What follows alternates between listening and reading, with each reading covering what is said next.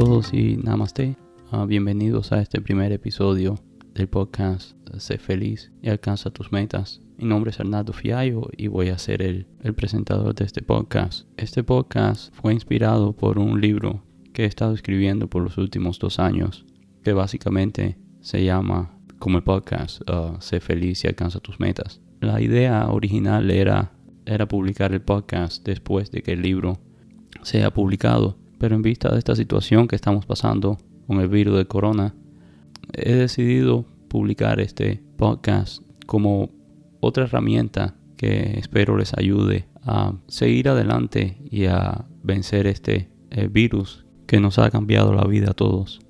Pero este podcast no va a ser um, acerca del virus o de esta situación que estamos pasando. De hecho, um, voy a pedirles que por un momento pongan todas estas preocupaciones y todas estas dificultades que estamos pasando a un lado por un momento, por lo menos por este momento que vamos a compartir juntos. Y usen este tiempo para cuidar de ustedes mismos espiritualmente. Estoy seguro que algunos de ustedes están pasando por momentos difíciles, tal vez porque han perdido su negocio, han perdido su trabajo, han perdido familiares y amigos por causa de, del virus. Pero tomen un momento, tomen un momento y, y respire. Y puede estar seguro que esto también pasará. Yo estoy plenamente convencido de que este no es el primero, ni va a ser el último tampoco de los retos que usted va a enfrentar en su vida. Viva un momento a la vez, viva día a día. Pare de preocuparse por el futuro y por un momento pare de, recordar el pasado, pare de, de pensar en el futuro y recuerde que el futuro no está aquí todavía y el pasado ya se fue. Solo escuche este podcast y esté presente. Trate de reconectar con usted mismo y de disfrutar este momento. Lo peor que podemos hacer en este tipo de, situaciones es llenarnos de ansiedad y de pensar en cosas que desafortunadamente no podemos controlar. Lejos de, ser una ayuda, esto lo que va es a, nublar su juicio y, y, hacerle sentir peor. Yo sé que no, no es fácil, pero estoy seguro de que usted podrá vencer este obstáculo y cualquier otro obstáculo que se le presente en el futuro. Y también estoy seguro que usted saldrá de esto más fuerte que antes. Y no solo más fuerte, sino que estará mejor preparado para enfrentar cualquier otro obstáculo que se le presente en el futuro. Pero creo que para poder alcanzar esto es crucial de que, que estemos conscientes de las palabras que salen de nuestra boca. Recuerde que nuestras palabras tienen poder.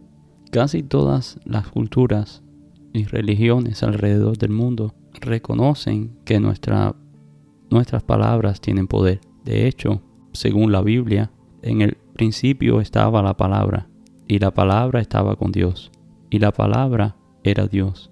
Entonces, si usted acepta que Dios es el ser más poderoso, entonces usted también debería aceptar el poder de las palabras, porque Dios y la palabra son lo mismo.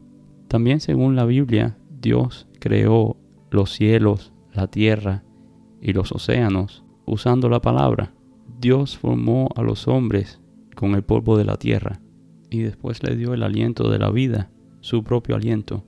Y el hombre se convirtió en un ser viviente. Pero sin esa chispa, sin ese aliento que Dios nos dio, no hubiéramos podido convertirnos en, seres vivos. Sin el aliento de Dios, no, no fuéramos nada, fuéramos solo un saco de carne y huesos Recuerde que Dios creó a la humanidad a su semejanza. Varios pasajes de la Biblia nos hablan de cómo tenemos en nuestro ser ese aliento divino, ese poder de Dios. Entonces, si usted cree que Dios creó todas las cosas con su palabra, entonces usted también debería creer que usted con su palabra puede crear, porque nosotros tenemos parte de Dios dentro de nosotros. En hinduismo las palabras son tan importantes que los hindúes han mantenido los mantras originales y los himnos y los rituales sin cambio alguno desde tiempos inmemoriales. Incluso cuando esos mantras, himnos y rituales fueron pasados a través de la tradición oral y muchos siglos después el contenido y las palabras de esos mantras siguen incorruptos. Hindúes y budistas recitan mantras por protección para conectar con Dios y para remover todo el karma negativo que puedan haber acumulado a través de su vida. En los Vedas, que son las escrituras hindúes más importantes, que fueron compuestas 1500 años antes de Cristo, explican el poder de las palabras y de los sonidos. En el Vedanta Sutra hay una frase que encapsula esta verdad, Anabritis Sabdat, que básicamente significa por la vibración del sonido uno se libera. Los hindúes son muy particulares en no cambiar la pronunciación o la entonación o las palabras que están escritas en los Vedas porque esto puede traer consecuencias ah, desastrosas. Hay una, una, historia en particular en los Vedas que es la historia de Safta.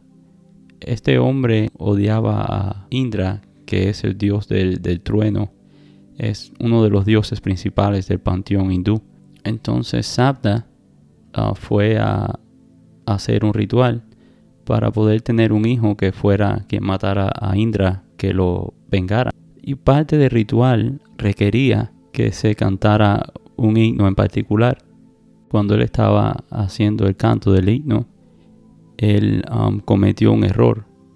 Y en vez de pedirle a Dios que le mandara un hijo que matara a Indra, uh, básicamente le pidió a Dios que le diera fuerza a Indra para que matara a su hijo.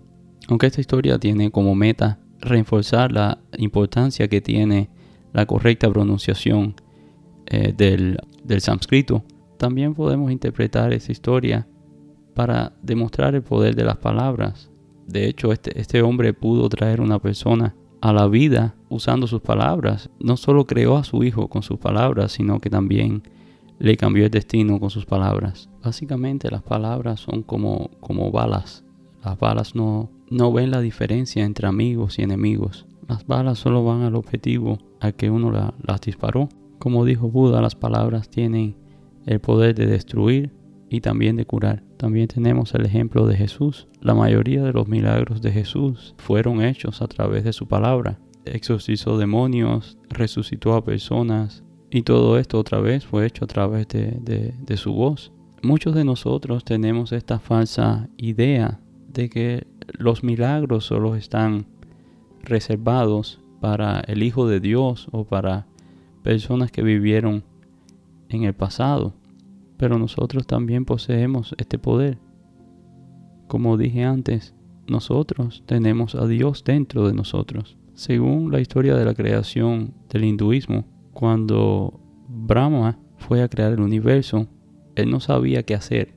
Entonces él, estaba pensando cómo podía crear el mundo y de pronto escuchó la palabra tapas. Tapa básicamente significa que haga penitencia, que haga ayuno o hacer sacrificio. So, este primer sonido fue lo que comenzó la creación del mundo. Las palabras son el principio de todo. Las ideas no se convierten en realidad hasta que no salen de nuestras bocas. Pero en la misma medida que las palabras tienen un poder constructivo, también tienen un poder destructivo. Y yo he sido testigo de cómo las palabras pueden tener un poder destructivo. A través de mi vida he podido ver cómo personas que tienen un vocabulario negativo generalmente viven unas vidas mucho más llenas de dificultades que las personas que son más positivos. Las personas negativas generalmente se les dificulta mucho más eh, poder alcanzar sus metas, poder llevar a cabo sus planes. Y también he visto la otra cara de la moneda. He visto personas positivas con una forma, con un vocabulario positivo. Y para ellos es mucho más fácil poder hacer realidad sus planes no estoy diciendo que, ser positivo va a garantizar 100% que seas una persona de éxito, pero por lo menos te va a dar una ayuda extra que no va a tener la persona negativa. Pero nuestras palabras no solo son el elemento decisivo de nuestro futuro, También tenemos que prestar constante atención a cómo nos sentimos física y espiritualmente. Eso nuestro modo de hablar positivo o negativo. También va a depender de nuestra actitud mental y cómo nos sentimos ah, físicamente. Una actitud positiva y optimista va a conducir a una, a una forma de hablar creativa y segura.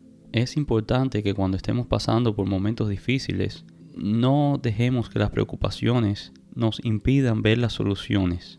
Muchas veces cuando tenemos la solución enfrente de nosotros, que creemos que no hace sentido o que es una solución diferente a lo que nosotros esperamos, desechamos esa solución y um, comenzamos a hablar de una forma un poco derrotista e inmediatamente asumimos que no es la decisión correcta. Y el, y el problema es que en la forma en que nuestro cerebro está conectado es que si no nos hace lógica, creemos que no es la solución correcta. E inmediatamente comenzamos a maldecir nuestro futuro, hablando del tamaño de nuestro problema y de cómo va a ser imposible resolverlo. Y mientras más decimos que es imposible de resolver, más difícil es resolver la situación que estamos enfrentando. Recuerda que nuestra mente es como un centro de comando. En realidad es el centro de comando de nuestro cuerpo. Nuestra mente ejecuta nuestros deseos. So, si comenzamos a decir que esta dificultad económica va a ser nuestra ruina, va a ser la ruina de nuestro negocio, o si estás estudiando, o que la materia es tan difícil que no vamos a pasar el examen, entonces tu cerebro va a parar de trabajar y créeme que probablemente estas afirmaciones que estás haciendo se van a cumplir. Tus palabras están ordenándole a tu cerebro que pare de trabajar porque tu negocio ya está acabado, porque no vas a pasar el examen, porque no te vas a curar de esa enfermedad que tal vez te está quejando. Habla positivamente, incluso cuando tengas dudas o miedo. No manifiestes tus dudas o miedos. Cuando estés tentado a decir algo negativo, cámbialo por algo positivo.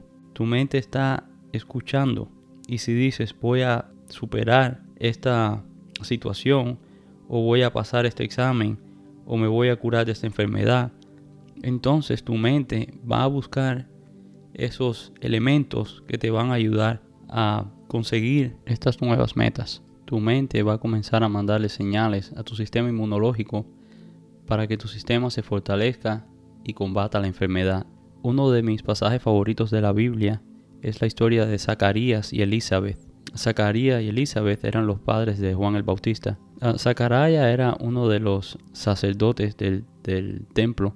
Zacarías era una persona entrada en años y no tenía hijos. Y un día, cuando estaba ofreciendo incienso en el templo, el ángel Gabriel se le apareció y básicamente le dijo que estaba trayendo un mensaje de Dios. Y ese mensaje era que él iba a ser padre, que su esposa Isabel iba a quedar embarazada y que su hijo iba a ser un, hombre importante entre su gente. Y um, en vez de caer al piso agradeciéndole a Dios por esa bendición que le estaba regalando, Zacarías comenzó a poner en duda y a preguntarle, a cuestionar al ángel, ¿cómo yo sé que esto es verdad?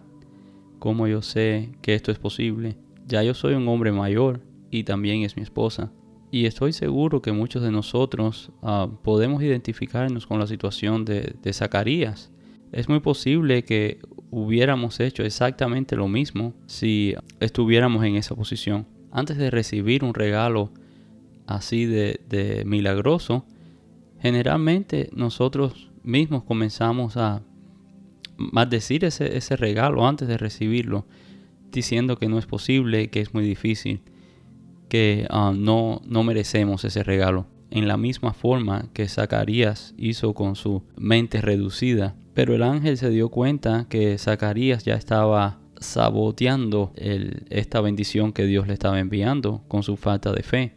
Y esta falta de fe estaba siendo manifestada a través de, sus palabras. Así que el ángel le, le quitó el, el, habla a Zacarías hasta, hasta el día que, que su hijo naciera. Así que Zacarías quedó mudo hasta el día del nacimiento de su hijo. Cada vez que leo este pasaje, me pregunto cuántas veces no hemos saboteado las bendiciones que Dios nos ha querido enviar, pero en nuestra negatividad y falta de fe las hemos rechazado. Así que vamos a comenzar aceptando las cosas que Dios quiere que tengamos. Alguien me dijo una vez que ideas y sueños y proyectos que vienen a nosotros son pequeñas ventanas en las que Dios nos permite ver el futuro. Pero generalmente la primera cosa que hacemos cuando tenemos una idea es dudar y por esa razón estamos perdiendo muchas oportunidades que Dios nos manda. Lo primero que hacemos muchas veces cuando tenemos una estas grandes ideas es que nos comenzamos a decir a nosotros mismos, estás loco, ¿cómo, cómo vas a poder realizar una idea así? ¿Cómo vas a poder llevar a, cabo un plan así?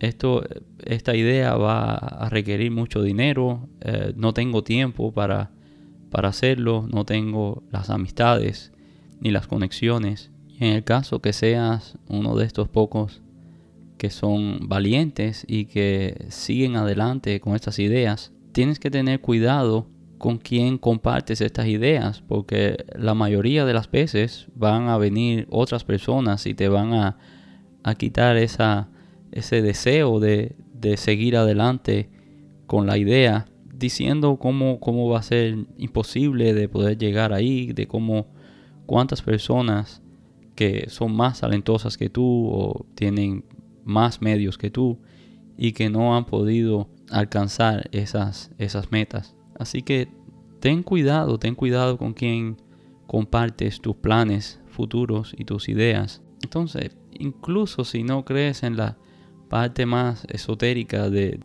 el poder de las palabras, entre, entre comillas, espero que por lo menos creas en, la, en la psicología que está detrás de usar un, un modo de hablar positivo.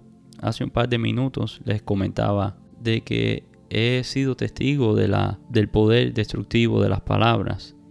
Y um, quiero compartir un par de historias con ustedes. Um, la primera historia es sobre uno de mis tíos, um, quien fue diagnosticado con cáncer cuando yo tenía alrededor de 11 años.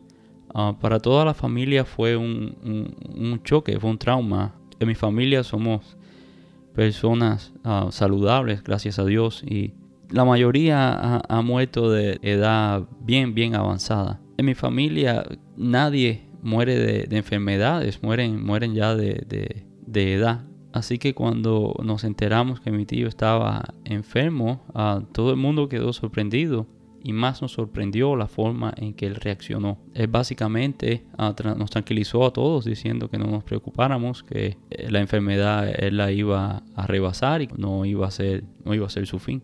Así que él necesitó un par de cirugías y quimo y otros tratamientos. Y, durante este tiempo de tratamiento, él nunca paró de trabajar, siguió saliendo con sus amigos, continuó compartiendo tiempo con la familia y por varios años él estuvo bien, ah, estaba en remisión. Años después, él regresó al doctor para su chequeo regular y esta vez el doctor le confirmó que el cáncer había regresado y que esta vez era, era un cáncer mucho más agresivo y que probablemente esta vez no lograría vencer el cáncer, que esta vez sus posibilidades se habían reducido. Y recuerdo el día que mi tío regresó del doctor, su, su forma de ser había cambiado totalmente. Ya no era la misma persona optimista de la vez pasada cuando había recibido el diagnóstico. Se convirtió en una persona diferente y yo tuve el privilegio de compartir con él el último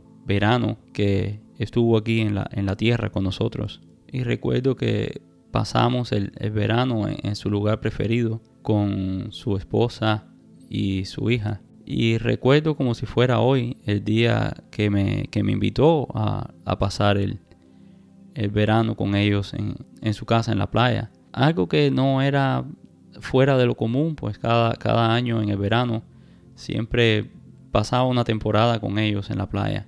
Pero esta vez fue diferente. De, la forma en que me invitó, me, pidió que fuera esta vez porque probablemente iba a ser el último verano en el que él iba a poder ir a la playa. Eso básicamente me dijo que él no pensaba que iba a estar aquí por mucho más tiempo y que él le gustaría que yo ah, pasara el último verano con, con ellos en la, en la playa. Y creo que ese fue el mejor verano que pasé, pero, pero igual sentía que él estaba ya listo para partir, él estaba diferente. Su forma de, hablar cambió completamente. Él decía constantemente como esta vez la enfermedad le había ganado y desafortunadamente unos meses después eh, falleció. Y años después que he pensado en cómo pasaron las cosas, estoy casi seguro que si el doctor le hubiera dado el diagnóstico y, el, y la prognosis en una forma diferente y en una forma más humana, yo estoy seguro de que él hubiera tratado de luchar y de, de, pelear por vencer la enfermedad. Pero cuando estas palabras vienen de, de un experto, uh, viene de una persona que, que, uno cree que tiene la, la verdad absoluta, uno no tiene chance de, de poder pelear en nuestra mente es como quién somos nosotros para no estar de acuerdo con el diagnóstico que está dando un profesional. Y la forma en que nuestra sociedad está organizada, los profesionales, especialmente los doctores, siempre están correctos en su diagnóstico y muchas veces no, no es el caso. Y esto es algo que he visto en la industria médica. Muchos doctores vienen con su uh, mente científicas y es como si estuvieran dando una sentencia final. Tienes dos meses, tres meses, seis meses. Yo desearía que los médicos fueran más sensibles ah, en la forma en que aproximan darle el diagnóstico y el pronóstico a, los pacientes. Estoy consciente que no todos los médicos son así, pero un buen número de los médicos que conozco um, son, son así. Y esto es algo que tenemos que tener en cuenta cuando las personas visitan al médico generalmente desde el momento en que entran a la oficina. Están asustados, tienen miedo, están ansiosos, están vulnerables, están preparados para escuchar las peores noticias. Y entonces entra el doctor en su bata blanca y le dice, tu posibilidad de, de ganarle esta enfermedad es pequeña. Entonces, si el paciente no tiene una mente fuerte y tiene la convicción de que va a ganarle a la enfermedad, probablemente no, no vas a vencer la enfermedad. Recuerda que nuestras mentes son centros de comandos y aunque en este caso el comando está viniendo de una fuente externa, el paciente le da un significado especial porque está viniendo de un profesional. Yo no estoy diciendo de que uno no deba seguir los consejos o los tratamientos de un doctor, pero sí creo que debemos integrar las opiniones del doctor con otros elementos que nos pueden ayudar a recuperarnos. No dejes que una opinión negativa destruya tus esperanzas.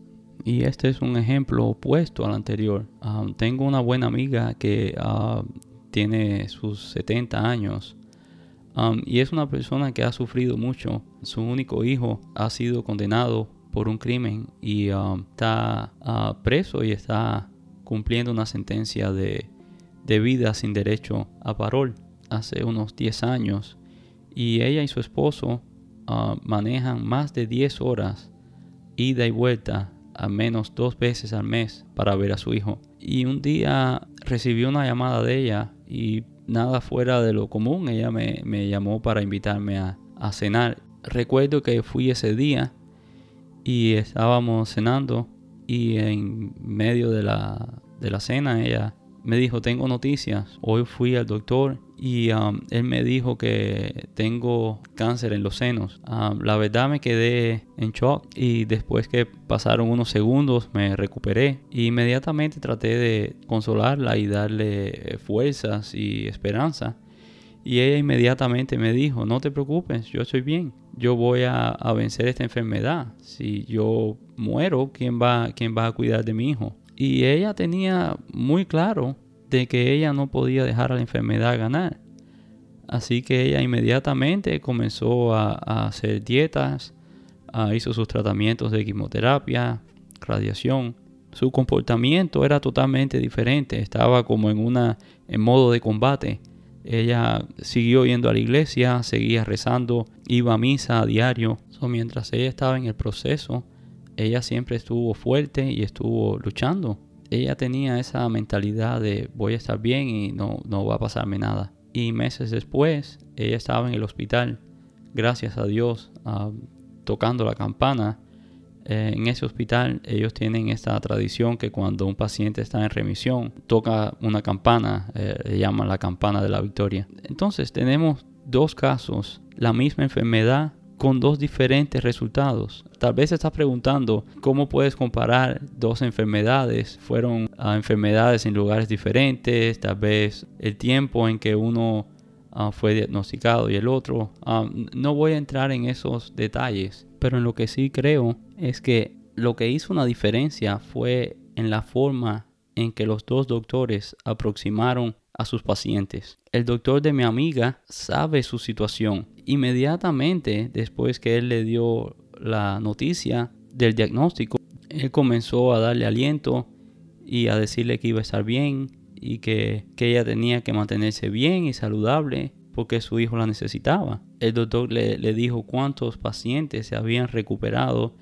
y cuánto, cuántos de esos pacientes a día de hoy tienen una vida, una vida normal. Enseguida, en esos primeros segundos, minutos de confusión, de miedo, el doctor ya tenía el antídoto después de darle la mala noticia para levantar su, espíritu y para sacarla de ese miedo y confusión. Eso es algo que los médicos y, y todos nosotros deberíamos tener en mente de cómo usamos nuestras palabras en momentos así de serios. Las palabras pueden tener un impacto a largo plazo en la vida de las personas, no solo en el área de la salud, pero también en el área del desarrollo de un niño. Um, hay alguien que yo conozco desde que yo era un niño y sus padres se divorciaron cuando él era bien joven y por todos esos problemas asociados con el divorcio en la casa, él comenzó a tener un bajo rendimiento en la escuela. Y cada vez que llegaba a la casa con una mala, con malas notas, con malos grados en, las asignaturas, su mamá lo, lo, avergonzaba, le decía cómo él no podía aprender, que no tenía la capacidad. Le decía que iba a ser un bueno para nada, como su padre. Y en la escuela él estaba catalogado como un niño problemático, como alguien que no aprendía, como alguien que interrumpía y, um, y según muchos profesores, él no aprendía al mismo nivel que aprendían los otros y que él tenía una personalidad antisocial. Y recuerdo un día en particular, estábamos haciendo educación física en la escuela y ese día él estaba siendo particularmente indisciplinado. Y recuerdo que eh, nuestro profesor de educación física ah, era un señor de unos 60 años y siempre estaba como de mal humor. Y el profesor le, ordenó que parara con ese comportamiento y que regresara a la formación. Y recuerdo claramente cómo el profesor dijo ah, en voz baja, este es una papa podrida, esto es carne para el aguacate. El aguacate era una prisión cerca de, del pueblo en que yo nací y crecí.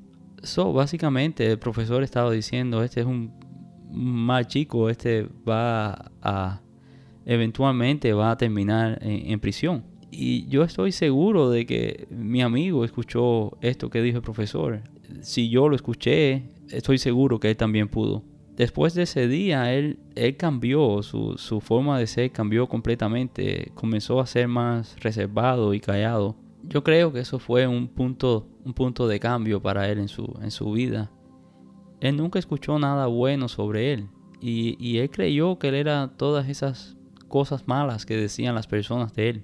Personalmente yo creo que él es una buena persona, es un buen amigo, es un buen hombre, pero él mismo está en desacuerdo con, esas ideas. Años después, él eh, sale y entra de la cárcel, um, no, no, logra mantener un, empleo uh, estable, no puede cuidar de su hijo.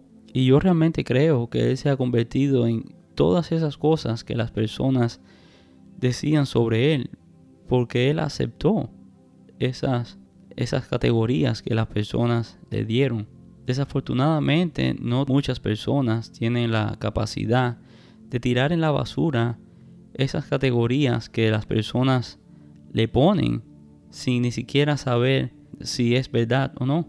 Así que de ahora en adelante, si quieres dar vida a un nuevo proyecto, si estás pasando por un tiempo difícil, por una enfermedad o una dificultad económica, o si alguien te está atacando, escoge las palabras correctas. Usa las palabras que te van a ayudar a construir un mejor futuro. No uses palabras que te van a destruir. Acepta esas palabras de crítica que te van a ayudar a mejorar. Sé compasivo con los otros y recuerda que las palabras tienen peso. Las palabras pueden ayudar a las personas o pueden destruirlas. Así que toma un momento y examínate. Presta atención cómo has estado hablando últimamente y cómo has estado tratando a los demás. Espero que este episodio les ayude y que lo hayan disfrutado. Y espero que me acompañen en nuestro próximo episodio que será ah, titulado Cree en ti. Así que hasta el próximo episodio, ah, sigan adelante y que Dios os bendiga. Gracias.